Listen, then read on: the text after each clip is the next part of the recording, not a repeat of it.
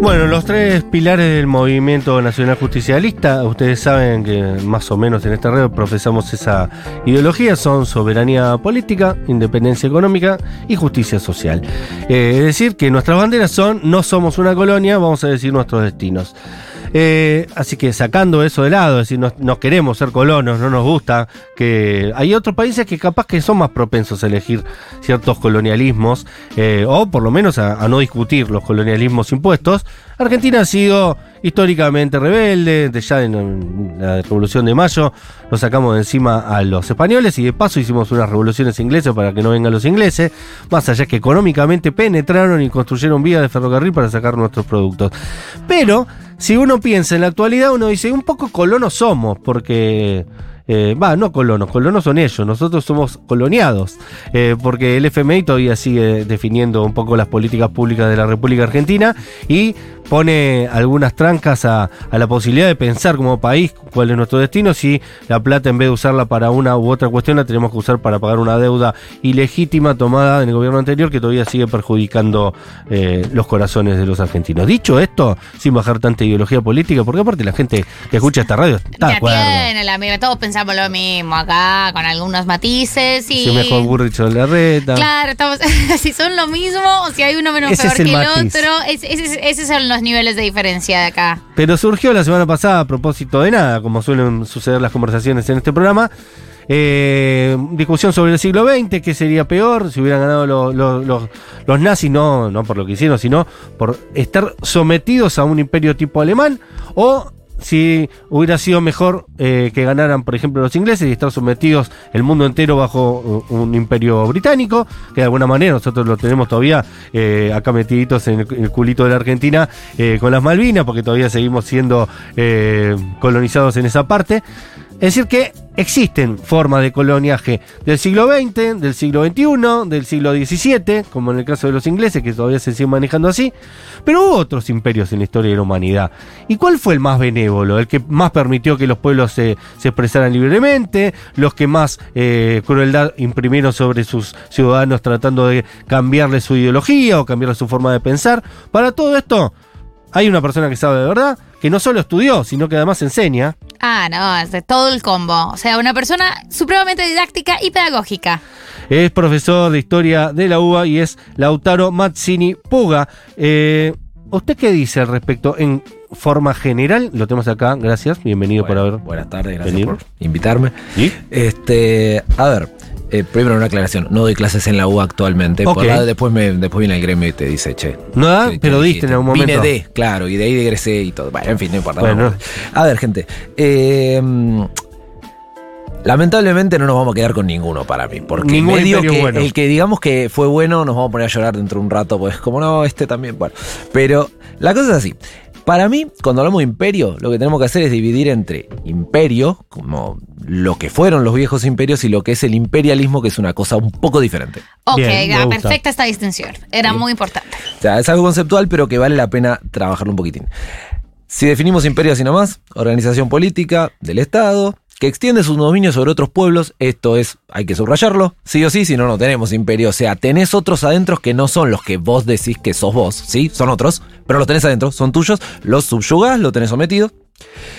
Y en general el poder está centrado en una sola figura. A veces se arma a veces se hace dinástico y entonces es un imperio con permanencia en el tiempo y otra vez no y tiene duración efímera. El imperialismo, por otra parte, es un fenómeno, comillas, más moderno, más de acá. Ok. Siglo XVIII, XIX para acá, es propio del capitalismo, tiene una razón más económica que otra cosa.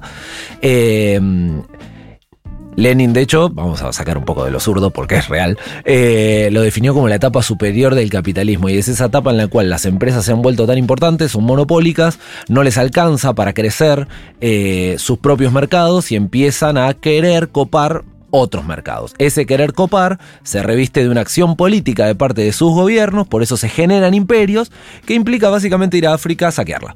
Ok, claro. Por eso es del siglo XIX en adelante. ¿Sí? A ver. ¿Ese modelo lo inventó Estados Unidos o ya ese modelo es europeo? Sí. Eh, puntualmente podemos decir los que más lo desarrollaron, los que mejor anduvieron en esa época, es el Imperio Británico y los franceses. Ah, los franceses vienen de acá también. Bien. Sí, es más bien europeo. Y Lo el que no significa que también, todos- ¿no? Sí, solo que España y Portugal son como viejos imperios previos eh, que estuvieron en esa, pero ya eran potencias de segunda en esa época. Ya- Ok, ya sí. no tenían lo- Nacional lo que B. era. Sí, totalmente. Ya no eran. O no sé si Nacional B, eran primera A, pero estaba. Pero puesto de son los que te pelean siempre la tabla o van para abajo. De vez en cuando bajan y suben, claro. Claro. Este, mm, lo que no implica que Estados Unidos no estuviera ya en esta época, ya es una potencia imperialista, pero no como lo que nosotros llamamos imperialismo. Pues el imperialismo va cambiando, pero básicamente eso es lo. Con esto yo me quedo. Imperio por un lado, viejos imperios si queremos. Ok. Imperialismo después del 19 por el otro. Eh, Lautaro, vamos con viejos imperios. Vamos, con viejos imperios. A ver, Eh, Los peores ranking. ranking. Claro. A ver, el ranking lo tenemos que armar entre todos. ¿Qué va en peor? Esto es lo difícil. No sé, crueldad, Crueldad. violencia extrema, brutalización del método político o algo por el estilo. Exactamente. Veamos. Esos son malos, malos. Malo, malo, malo es que vos hubieras dicho, Dios, no, no, que, me- que- que llegue otro. A ver, hay unos cuantos, porque si. Y aparte uno cosas, piensa perdón, perdón, Sí, de una. perdón, un paréntesis, cosas absolutamente absurdas para alguna cultura, como no puedo usar el color rojo. Y, y lo- la cultura colonizada dice, ¿por qué? ¿Qué, qué ¿Qué- qué tiene malo? importante? Claro, para nuestro pueblo estaba bueno el rojo. Sí, total, No, no, si total, usan el total. rojo son... Bueno, total, y cómo en, es- en esos momentos se vuelven choques culturales irreconciliables, recontra grosso.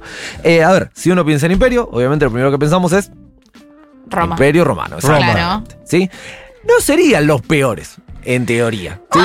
A ver, Según mi amiga María Soledad Álvarez Erimedo, es el mejor imperio de la historia de la humanidad. bien. Podría ser. Buen imperio. Desde- Roma. Claro, desde la perspectiva de, che, a ver quién es el menos malo, probablemente lo podemos poner. Porque entre lo bueno que consideramos a los romanos, tenemos una, un desarrollo de una cultura eh, muy importante. eh, el Saqueo. desarrollo de una. No, no, pará, ant- antes de meternos en lo malo. Sí. El desarrollo de una arquitectura y de una forma de hacer las cosas que dura hasta el día de hoy, porque hay acueductos romanos que se siguen usando, increíblemente. Eh, ¿Cómo es? Y de algo que vamos de viaje, está re bueno verlo. Y acá estuvieron los romanos, y es el culo de Europa. Y decía, ¡ey! Acá también, bueno, genial. Este, Se ha llegado lejos en una época donde llegar lejos era muy difícil. Sí, y además tuvieron la idea de esa famosa eh, construcción de caminos o carreteras, la idea de, bueno, es del emperador Augusto, que es el primer emperador eh, propiamente dicho. Roma tiene un periodo de expansión anterior. De hecho, el periodo del imperio es el que menos se expande militarmente. Tiene algunas guerras, pero las conquistas fuertes son antes, son durante la República. Monarquía, Bien. República, Imperio, ese es en los periodos romanos. Este. mm, Ahora, esa expansión militar no fue gratis y fue a. Bueno, fue, iba a decir sangre y fuego, fue a sangre y lanza, no sé, porque en esa época no había pólvora, pero eh, fue realmente jodida y con una voluntad en buena medida de, eh, de esclavizar a un montón de pueblos y si no de someterlos. Y cuando se, fue- se formaliza la cuestión del César, del, del, del emperador, de un tipo que decidía unánimemente y como se le cantaba, unas cuantas cosas. No quiere decir que lo que pasaba en Roma sí o sí se iba a ver reflejado en Egipto. ¿Y cómo llegaba? Tardaba No, por eso. Siete sea, años. Y eso que los romanos sí tuvieron, justamente esa idea de construir caminos en, en todo el territorio. Algunas de las vías, como las llamaban ellos, siguen todavía por ahí dando vueltas. Y los Algunas las acueductos son muy importantes porque dieron salud también. Sí, olvídate. Eh, A todos esos pueblos, digo, ¿no? Lo loco de Roma es que es una estructura que nunca se terminó de entender bien y ¿Para básicamente iba trasladando, no, no, iba trasladando la misma estructura de la ciudad, Ah, ok. se iba como haciendo más grande y en realidad el gobierno efectivo era la ciudad, aledaños, Italia si querés, lo que llamamos Italia hoy, y el resto era parte del dominio romano, pero no es que a los tipos les interesaba tanto, era más una cuestión de mantener controlados a los pueblos que ellos llamaban bárbaros, palabra que agarran de los de los griegos, que significa básicamente extranjero. Claro. ¿sí? Em, y por eso, si queremos, los podemos contar entre los menos malos. Pero puntualicemos que la idea de la expansión militar fue muy grosa y muy dura, como se hacía la guerra en esa época. también, más que nada, En ¿no? buena medida sí, fueron un imperio por que la se guita, digamos. construyendo en función de eso. Si me das la guita que, que acordamos, no hay problema. No te, te puedo, puedes usar el color que quieras. Había, había Claro. bastante. ¿Te gusta el rojo? Quédate con el rojo, qué sé yo. Y me- medio de lo que dice Jesús, ¿no? Al César lo que es de César, a Dios lo que es de Dios. no, no hubo tanto de, tampoco de, de, mm, de- eran otras estructuras, no hubo tanto de imponer la lengua como la única que se tenía que usar, eh, ni nada por el estilo. Eh, pero sí de una Sí, cuestión de mantener la hegemonía. Cuando llegaban hacían una masacre. Sí, seguro. Y una vez que ganaban, ahí. Y el tema de la esclavitud, que en el caso de Claro, Roma, bueno, sí. siendo una de las, esas civilizaciones, lo mismo pasa cuando hablamos de democracia ateniense, que no es un imperio, pero siempre la democracia, sí, mira que la mayoría eran esclavos. Y no, y mala onda. Pero no, en esa no. época era normal. Sí, tener y está bueno puntualizarlo. La esclavitud para los antiguos, y ni siquiera la esclavitud, la desigualdad está bien. Claro. Obvio, se peleó contra eso. En esos chistes, Pero- esos chistes causaban gracia en esa época, ¿viste? Con- Ponele, claro, exactamente. Chistes de esclavos. Sí. A ver, Ahora hubo- no causan gracia. No, no, porque ahora están- tenemos que ser más correctos. Pero bueno, eh, hubo luchas contra eso, claramente, y por eso la historia fue cambiando.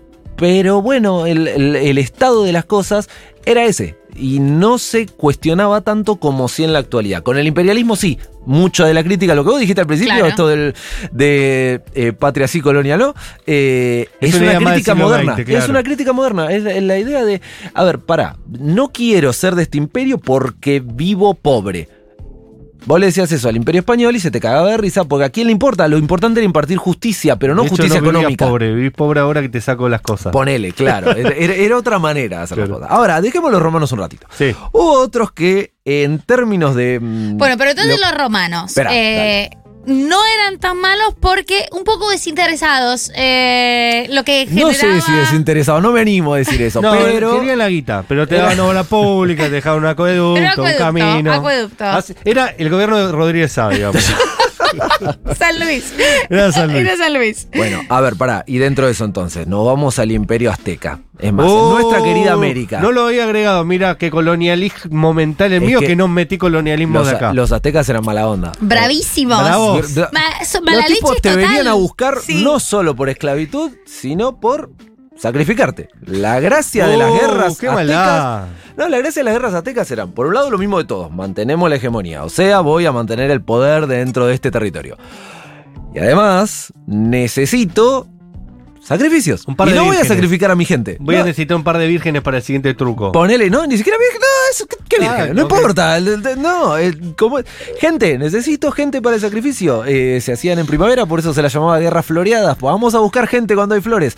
Y la cosa era a cagarse a palo porque, y el, el sacrificio, el sacrificio era mala onda. Cualquier sacrificio en la época sería mala onda, pero esto de sacarte el corazón eh, ¿Qué mientras estás vivo no ¿Qué estaba tan bueno. ¿Qué necesidad, no? Sí. Eran sanguinarios, ¿eh? Sí. Sanguinarios. Sí, e igual, eso a mí no me. Bueno, yo me, yo me dedico a la historia social de la guerra, a mí me gusta el tema, me interesa muchísimo. Entonces el tema de los sanguinarios me llama la atención hasta cierto punto. Ponele otro imperio, los mongoles. Mongoles malardos, eran malos. Aparte venían de un lugar donde el clima ya Todo los estaba hacía, mal. los hacía tener un mal humor. ¿Qué querés que, te- que sean felices los Esos tipos? caballos.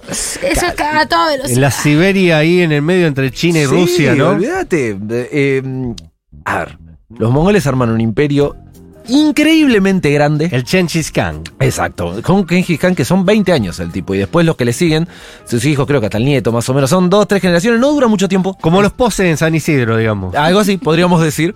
Vamos a ver, capaz que duran más. Eh, Los poses. Exactamente. Seguro duran más. Los tipos, siglo XIII. Los chabones armaron un imperio de cagarse a palos rápidamente. Sí. En algunos casos ni de cagarse a palos era intimidación. ¿Y por qué la intimidación funcionaba? Porque el salvajismo a la hora de conquistar era brutal. O sea, rockbeers.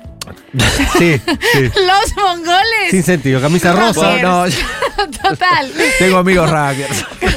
No, Tengo amigos no. mongoles. Tengo amigos que no Tengo son- mongoles. Inti- bullies. Intimidadores. Un poco crueles. Hablamos de un nivel. Hay una teoría, igual hay una tesis ahí con los mongoles que a mí me encanta. A ver. Dicen que desconocían Tenemos la piedad. tiempo, así que desarrolle, Claro, ¿eh? Hablemos. Lo- Los tipos desconocían la piedad. Literalmente No fueron son educados. No sea, es que son- necesariamente iban a destruir todo, era la práctica de la guerra que se desarrollaba en ese lugar. En su casa le enseñaron que eso era lo que estaba bien y la piedad no estaba en, en la- en el seno materno. Suponete, entonces la cosa era, vamos a un lugar, destruimos todo. A los que agarramos que se resistieron, los matamos a todos. Los matamos a todos, les cortamos las cabezas, hacemos una columna con las cabezas de los tipos. Sí, está bien, es horrible. Todos estamos de acuerdo. Visto desde hoy feo. Sí. Eh, en más de un caso no sé qué tenían con las cabezas, pero cortar la cabeza, ponerla en una pica, muchas. Claro. Muchas, muchas, muchas. Para que queden ahí para que los otros vean. Bueno, eso también pasó acá en las guerras civiles eh, entre unitarios y federales. Sí. sí, no quiero decir que era lo mismo, pero quiero decir, la guerra tiene una dinámica. Claro. Que llegado un momento hace que la cosa se vaya a la mierda sin eh, demasiado escrúpulo. No pasa siempre, de hecho, más de un pueblo tenían técnica de fuimos a la guerra, nos matamos entre todos, ahora vamos a desintoxicarnos un poco, en serio, ¿eh? baños de algo, de tratar de sacarse encima lo que había pasado. En caso de los mongoles, los tipos construyen un imperio en un lugar, desde un lugar que no debería haber salido una amenaza desde ahí, copan China, vienen para el lado de Europa, y dicen que no terminan de copar Europa porque se muere Genghis Khan y sus sucesores dicen, ma, Europa no sirve, vamos por otro lado. O sea, literalmente Pero muy poco tiempo se extendieron como ninguna otra civilización en la antigüedad, ¿no? Sí. Ah, ¿Siglo? Siglo XIII es el de Gengis Khan, el chabón, me lo noté, 1206, 1227. O sea, 20 años tiene. Si no me equivoco, me vas a saber corregir. Capaz no. Es, es el imperio que más extensión logró tener en la historia de la humanidad. Eh, a ver, según continua, dicen que sí. ¿Por qué? Eh, es curioso. Son imperios que dominan y si bien su orden se cumple, de nuevo volvemos a lo mismo. Lo que los tipos daban. Claro, No, no, eran, no eran imperios con una burocracia, como la entendemos hoy, con una estructura que los vaya a hacer durar en el tiempo. Por eso, de hecho, al toque que muere Gengis Khan, después viene uno que se llama Ogodei, y después otro más, que es el, como el más célebre, Kublai Khan, que el chabón es mayormente gobierna en China. Son mongoles que se quedan en esa parte. Ya dejan de expandirse. Y va para el otro lado, y Rusia después va haciendo, va al territorio que es Rusia, después va haciendo la suya. También van a tener su propio imperio, los aristas, de, esos son. Sí, de hecho, los japoneses creo que en una época toman a los mongoles como, como, una subchina. Hay un intento de los mongoles de invadir Japón y zafan por el viento divino, el kamikaze, hay un huracán de la puta madre. Eh, un frío. no, voltea todo y desde ese momento aparece la idea del viento divino porque literalmente salvó a las islas, pues no había chance de resistir a esa, a esa invasión. Hablamos de muchos. Tiene, tiene un parecido con Hitler en esto de uh. vamos a expandirnos todo lo posible sin tener previamente pensado para qué. Mira, no, Hitler la tenía repensada. ¿Sí? Le salió re mal. ¿Pero para qué quería todo ese poder? No, nos salteamos todos, vamos a Hitler. Dale. Eh, a ver. El expansionismo alemán de la época de los nazis tiene que ver, con por un lado, con recuperar territorios que se fueron perdiendo. Con otro, con una idea que es propia del nacionalismo alemán de la época, de que en realidad el territorio que, les, que tienen no es el que deben tener, sino que es mucho más grande. ¿Lo siguen pensando? No, no, no, se perdió. No, no, no, los alemanes después de la Segunda Guerra Mundial eh, fueron son otra cosa realmente. viven de, la Primera Guerra Mundial, fue parecida. Sí, exactamente. Otto Bismarck era, ¿no? Otto Bismarck fue el que unifica lo que, lo que es Prusia y logra construir junto con el Kaiser Guillermo II, eh, después, el, lo que se llamó el Imperio Alemán de, esa época, que es el que llega a la Primera Guerra Mundial con, también con esta idea expansionista. La del nazi es más aún y mucho más eh, igual de extremista podemos decir, aunque llegó a, cosas peores obviamente, también con una manera de hacer la guerra mucho más potente de lo que había antes. Y más ideológica, ¿no? Sí. Aunque no sé si se veía. Sí, pero el nacionalismo en la Primera Guerra Mundial es igual de fuerte. Es, tremendamente fuerte. Hay una anécdota muy. Nada que ver con los imperios, pero eh, está buena. Hay una anécdota de que en la primera Navidad de 1914, eh, la primera Navidad de la guerra, eh, en las trincheras entre ingleses y alemanes empiezan a, empiezan a cantar villancicos, ¿viste? La, la canción de Navidad. Y los tipos salen de la trinchera, bandera blanca, se ponen a jugar un partido de fútbol. Todo bien. Buena onda. Eh, dos años después se recagan a tiros al primero que trata de levantar una bandera blanca, es decir, el nacionalismo con la idea de eh, yo tengo que ganar esta guerra fue una ideología tremendamente dura eh, e inflexible que llevó a una guerra de cuatro años en la que no había avances y fue durísima. Se la llamó la Gran Guerra porque se pensó que no, no se iba a superar. Después vino la segunda ahí. Siempre se puede superar. Sí, siempre, podemos estar siempre peor. Se puede ir más lejos. ahora, el, el nacionalismo alemán y puntualmente el nazi, que es por esencia nacionalista, el nacionalsocialismo. Em, Pero no tomaron tierras que a priori incluso el más eh, iban más allá de lo que sería Alemania, sí. Y justamente ahí tiene que ver otra cosa, que es la cuestión de los recursos para hacer la guerra. Francia, por ejemplo, sin ir más lejos. Bueno, con Francia había una rivalidad fuerte. Puntualmente hay un territorio que tenían en pugna que se llamaba las regiones de Alsacia y Lorena. Se las vienen son un clásico durante mucho tiempo. Tienen una guerra que se llama. Alsacia y Lorena. Tienen una guerra que se llama la Guerra Franco-Prusiana, 1870-71, si no me equivoco. Ahí Alemania le gana a Alsacia y Lorena a Francia y de hecho la unificación alemana se firma en el Palacio de Versalles. Es una humillación bárbara para Francia. Es como ganarle 5 a 0 en, ahí. ¿Dónde se juega en París? En el, en el, los eh, bueno. Eh, Primera Guerra Mundial, gana Francia. Y Alemania queda con el sentimiento totalmente herido porque le sacan todas las colonias, queda, queda realmente abatida. Y ahí hay uno de los grandes errores de, hecho, esto iba a traer cosas malas, la trajo, Segunda Guerra Mundial. Ahí podemos decir que lo gana Alemania porque la Segunda Guerra no la gana Francia. Por penales la gana. no, lo, ah, lo gana. A ver, gana ayudado por Inglaterra y Estados Unidos. el que gana es Alemania. Claro. Todo el mundo perdió. Si hay que ver eh, Francia, Alemania, ganó Alemania, pero 100%. Ahora, ¿por qué expandirse Más tanto? Rusia. Sí, ni hablar, exacto. Vamos a eso. Cambia los aliados después para la segunda temporada. sí, ¿Por qué invadir Rusia? Y ese fue el error, la, Unión Soviética, y porque había petróleo y era necesario para hacer la guerra. Definitivamente fue un error. es, lo, mismo que pasa ahora. Claro, pero entonces ahí eh, los nazis sí tenían ese plan eh, expansionista, incluso por los recursos. Genghis Khan un no, tiene. Bien, tiene, buena pregunta. No, no, no, no, no, no, no tiene que ver con una cuestión de recursos, por ahí sí al principio, porque es, son regiones muy, muy ásperas eh, para la vida, pero de última ya lo había obtenido una vez que llegaste a cierta. cierta cuando llegaste a Chile ya más o menos tenés todo. Eh, haberse expandido para otros lados implica una voluntad de poder y de una dinámica que esos pueblos tenían. La vida era hacer la guerra. Y esto que a nosotros nos parece raro, porque la guerra no es algo bueno ni lindo, y es común en, los tiempos actuales hasta cierto punto. Argentina es un país que no tiene una guerra desde hace mucho tiempo.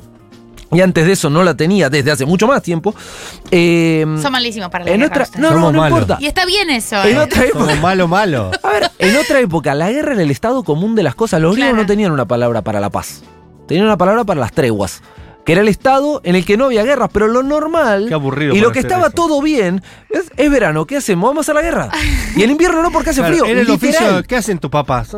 Igual que los tuyos, eso perdón en el colegio. Guerra. Sí, sí, eh, Exacto, y en el caso de los no, El mío así la paz. Uy, lo miraban re mal al pibe en el colegio ese. Ponele, en el caso de, de los mongoles la, dinámica era hacer la guerra eh, a veces por saqueo y no necesariamente una cuestión económica. Vamos al otomano, vamos al otomano. me encanta, para, pasar por Eh, por ahora va. Eh, el otomano arranca en la misma época. Khan es no, definitivamente no nos hubiese gustado. Por ahí, vivir bajo Genghis Khan. Ahora, el problema es cuando llegaba. El problema era verlo llegar. Claro. Y siempre hay uno que dice, yo siempre estuve con vos, ¿eh? Total. Contá conmigo, Yo hubiese estado y el que dice que no es un boludo. Bienvenido, te estábamos esperando acá con los compañeros. Sí, 100%, 100%. No, sabés lo que era verlo venir. Y de hecho, justamente, en, bueno, en buena medida, la cosa era, eh, y con los unos pasó lo mismo, que son un pueblo bastante hermanado. Eh, Pero los unos previos. Bandera blanca, previo. Eh, bandera blanca, eh estamos con ustedes, eh, que hay que pagar, literal. Y se acabó. Nada de hacerse el gil porque no valía la pena. Este, mm, Los unos son Atila. Sí. Bien, perfecto. Son un pueblo bastante parecido, de hecho venían de la misma zona y tiene que ver con esa misma manera. Vieron la, la, forma de hacer la guerra era la idea del caballo montado, del arco y flecha y demás, que era muy diferente a lo que pasaba en Europa. En esa época era más de eh, de infantería, que después va cambiando. Los unos y después los mongoles vienen, son bastante hermanados. Bien. aunque igual tienen diferencia. Me preguntaste el otomano. El otomano arranca más o menos por la misma época. Siglo XIII, siglo XIV, una cosa que así. más duró el otomano? Duró una bocha, duró hasta el siglo XX. Duró, hasta hace 20 minutos en la historia. Más o menos, sí. ¿Hasta la Segunda Guerra Mundial o no? Primera. ¿Primera? 1918, cuando pierde eh, Inglaterra y bueno, el resto, pero el que más se beneficia es Inglaterra, decreta que no va más el Imperio Otomano, se lo reparten y lo que nace de eso es la actual Turquía. Turquía, pero mucho más chica. Mucho más El Imperio Otomano llegó a ser también muy extenso, ¿no? O sea, aparte de la península arábica, todo, sí, sí, mucho más. Y en su periodo de mayor extensión, eh, partes de África, era enorme, era enorme. No llegó a tomar parte de Europa, también, bueno, Turquía es parte de Europa. No, la parte de España era de, los moros eh, que también eran eh, eran musulmanes, pero no, eran exactamente el Imperio Otomano. Pero en su momento de mayor esplendor también llegó a Europa del Este y demás, y era en buena medida imbatible. ¿Y qué pasaba con ellos? ¿no? Hasta la frontera con, de hecho, Alemania, digamos. Sí, ellos tienen un clásico importante con Rusia. Rusia es una potencia cristiana de toda la vida, excepto el periodo comunista. Entonces siempre se se enfrentaron. Ah, Eh, ¿y Drácula, se- el, el Drácula, contra el Drácula posta, eh, Vlad el Rumano. Empalador, era el rumano cristiano que se la bancó contra los musulmanes. Mirá, esa es la verdadera historia del mito. datardo. A ver, Sí. Vamos con esa. de- de- describime esto como si fuera una postilla. ¿Cómo, De- es, la, el- cómo es eh, la génesis de origen de Drácula? Vlad el Empalador, así llamado, Vlad no sé cuánto porque tenía un número. eh, el tipo es un líder cristiano de, de la región de Transilvania, de, de- de Rumania, que no existía en ese momento, eh, que justamente fue un líder cristiano en contra de, eh, no sé, son cristianos ortodoxos de no sé qué, esa, esa parte, pues justo el quilombo en que se van separando los cristianismos. eh, se la bancaron muy Se fuerte contra los musulmanes, Bien. ganaron y el tipo tenía una triste, eh, si se quiere, práctica eh, de empalar gente y, y eran campos y campos.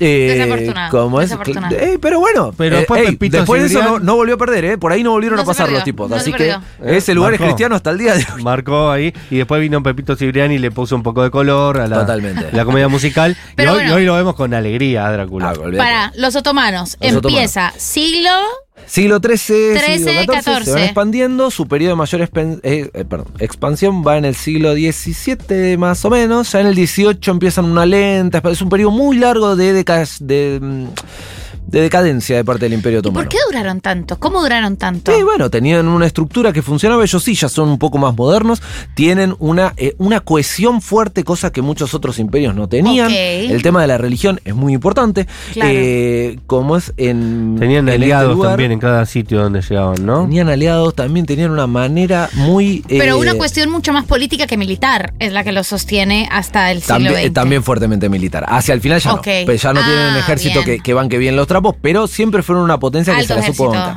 Sí, eh, de hecho, y, y han participado en conflictos aliados de los europeos, por ejemplo la guerra de Crimea, que es una guerra en 1854, eh, como es más o menos. Eh, es una guerra muy jodida, Inglaterra, Francia y el Imperio Otomano contra Rusia. eh, y el Imperio Otomano participa activamente. O sea, eh, fueron un actor de mucho peso Claro. durante muchos años. Era como los mundiales que antes Hungría llegaba a la final, ¿viste? Ponele, claro. El Imperio Otomano exacto, antes. Exactamente, me gusta. Era, parte del G20, ¿viste? Sí, sí, totalmente. Este, y de hecho, el, los tipos, su, su primer gran mundial, si querés, es haber conquistado Constantinopla, que hoy en día es Estambul, Claro. una Claro. ciudad importantísima. Sí, para la era la capital del imperio era, claro. romano de Oriente, el imperio bizantino. De Oriente, pues. Otro imperio, que no nos importa. Eh, los otomanos fueron un imperio De hecho, ese lugar era como sagrado para tres o cuatro culturas, Sí, ¿no? Y lo se es lo todavía. disputaban a- Sí, sí, sí. Si bien hoy en día nadie pone en duda que es de Turquía y que es mayormente musulmán, todavía creo que hay iglesias, toda la bola. No, ¿Y no, qué, es, qué- es- qué tienen esa energía esos lugares? Hay ciudades que son, y particularmente las que andan por ahí, Jerusalén es Jerusalén el es ejemplo otra más importante. Eh, es el lugar sagrado para muchos. A mí ese tema me parece fascinante. Es Cuando un lugar ¿eh? es sagrado. Para varias sagrado. culturas a la vez. Sí. eh, como Y es- no tiene necesariamente no una explicación material. No, Eh, es, es una explicación más bien religiosa. En a ver, la- el Islam, el cristianismo y el judaísmo son tres religiones abrámicas, tienen la misma raíz, eh, como es, y de hecho comparten los profetas, solo que cada uno se queda con alguno. Va Claro. soltando El uno. judaísmo no quiere a Jesús y por ende no quiere al siguiente que va a ser Mahoma. El cristianismo quiere a Jesús y el Islam dice todo bien con Jesús, pero el mío es Mahoma, es el último y es el más importante. Claro, yo llegué hasta acá. Digamos, Segundo, eh, de hecho, el, el periodo de... Yo llegué hasta acá y me planto. No espero más al Mesías, ya llegó. Exacto. En el, Está pe- aquí, punto. en el periodo de, de- de las luchas entre cristianos y musulmanes en España, en lo que es España, en la, en- en la península ibérica, eh, había mucho intercambio en las fronteras y en muchos casos se daban charlas, literalmente, en las cuales era. Está todo bien, el problema eh, es con qué Mesías nos quedamos, pero nosotros, nosotros lo bancamos a Jesús, solo que no nos quedamos con Jesús. Bueno, eh, y en otro caso no. Todo bien con el pibe, me parece que está haciendo las cosas bien, está laburando bien en la semana. Pero tengo otro candidato que vamos con esto. Eh, exacto. Ahora, el problema con el genocidio, con el Imperio Otomano es que tiene el primer genocidio del siglo XX, Uh. que es el genocidio armenio. Armenio, Claro, claro. Ese no se lo vamos a perder. que se lo endilgamos solo los turcos como país chiquitito, ¿no? Que hoy Eh, tiene en la actualidad. Hay, No, hay algo un de. problema. Turquía no reconoce al día de hoy Por que, eso. que el genocidio. Pero los turcos pueden decir, mira, nosotros no éramos el Imperio Otomano, somos un Estado-nación No, lo que pasa es que el genocidio continuó cuando Turquía ya era Turquía. Ah, entonces no tenés excusa. Sí, sí, la hermano. nación Hermano, no tenés nace- excusa, te sostuvo hasta acá. No, no, tal cual, tal cual. Yo Nace. te quise dar la mano, pero no funcionó. No, y además el hecho de negarlo al día de hoy Claro. eh, es bastante jodido, porque Claro. básicamente evita eh, un montón de investigaciones copadas que se podrían hacer, eh, porque el pueblo armenio, que pierde un millón y medio de personas, que es una bocha para Es una locura. Eh, tiempo si además fue negado por todo el mundo en el momento. Eh, como es. Yo hice un Bueno, seminario. para, los belgas hicieron un genocidio bastante peor en el Congo. Lo y- tenemos, no es Y imperio, a pero veces lo nos tenemos. olvidamos porque está, está en África, ¿no? Sí, porque Bélgica es lindo, es re lindo ir Y allá. África es malo, es feo. Y qué sé yo, nunca fui al Congo ni, ni me dan ganas. Me gustaría ir a lugares Pero de África, mataron no como con- 9 millones de, de- Sí, de el- congoleños de hay- aquella época, que no se llamaban. De 8 a 10 millones y el problema no es tanto el número de millones, que es un montón, sino el porcentaje. Era el 50% más o menos de la población congoleña. Y ni siquiera podemos decir que lo mataron solamente los belgas, es una de las defensas que hacen. Solamente Yo había no fui, 3.000 fue belgas. tam- eh, no, es que es, también. eh, ahí se armó una... Así como eh, Inglaterra y Francia fueron, conquistaron y se quedaron con lugares y mandaron colonos a, a ocupar y qué sé yo, y a, y a fajar a los que había que fajar. Los belgas lo que hicieron, como no tenían un poder tan importante, no eran un imperio fuerte, estas tierras se les dan como una concesión, como que yo te la di a vos, Mati, eh, pero vos tier- sos el unas rey tierras en Leopoldo. Sí, pero vos sos el rey Leopoldo II de Bélgica, que tenés. Sos dueño personal de ese asunto, no el Estado, ¿eh? Vos. Es diferente. Y el, el, el tipo dice, ¿qué hago con esto? ¿Qué No con- sabemos. Con, con esas dos hectáreas que tengo en Tortuguitas. Bueno, lo que, y vos querías, ¿tenés ganas de ir a Hay que Tortuguitas a esperar a hacer que algo? se gentrifique un poco más el barrio, después... Bueno, pero tenés que hacer ganancias ahora, ¿qué harías? Y para mí hay que salir a matar congoleños. Tal vez, o por lo menos concesionárselo a alguien. Yo no voy, pero armo una concesionaria. A esa parte de África se la llamó, un historiador que se llama Samir Amin, que recomiendo a todo el mundo, eh, un, se la llamó el África de las compañías concesionarias porque la cosa era dar la concesión. ¿Y a quién Ese- se la dieron? a unas cuantas empresas europeas, algunas belgas, otras no, que literalmente fueron y acá hay metales preciosos, hagamos Claro. mierda todo, pero a niveles llamó la atención. Hasta hay Tintín denuncias de crímenes de lesa eso. humanidad en esa época que no eran frecuentes. O sea, a fines del siglo XIX hay zoológicos humanos en Europa mostrando a los africanos que son los, y también en Argentina los hubo, mostrando a los que son eh, los inferiores, eh, se usa el darwinismo social, o sea, son los que en la escala de evolución quedaron más abajo, pero incluso para los europeos de la época, che, acá, acá sí se están yendo a la mierda. Che. O sea, el, el belga pueblo. para todos es esto es demasiado. Tanto es así que el propio Estado belga le saca a su rey y le dice, che, me lo quedo, lo voy a administrar un poco mejor. No es mucho mejor, pero es alguito mejor. De la- las masacres que hubo, insisto, es el 50% de la población Sí, es una locura. que había en la época. Eh, una última pregunta, Lautaro. Eh. No sé si una última Sí, pregunta. sí, la pero última, Una una- Lo que pregunta. ustedes digan. Unas últimas preguntas. ¿Y los rusos? Los rusos. En modo. fueron un nosotros imperio estamos tanto acá. tiempo. No, Ahora poco. decís- Pero no, cuando fueron un imperio, el imperio El zarista. imperio salista. Eh, y, a ver, jodían a los que ahora ya son como. Rusia siempre fue un- una región muy lejana. Sí, a ver, lejana para quién, para el ruso vive ahí. Pero siempre fue como una región. Quiere participar de Europa, pero está lejos de Europa. Claro. En realidad mayormente asiática, pero la mayoría de su población vive en la parte que llamaríamos europea. Eh, Además, sus claro. periodos de expansión son jodidos, tienen eh, conflictos fuertes y cuando más interviene en Europa es cuando se le cuentan las mayores masacres. Particularmente con los polacos tienen varias y con los ucranianos también, pero no en tanto... Con los polacos ese el problema, ¿no? Tuvieron No, un no par de, clásicos muy fuertes, de hecho le hicieron desaparecer, Polonia desaparece eh, durante el siglo...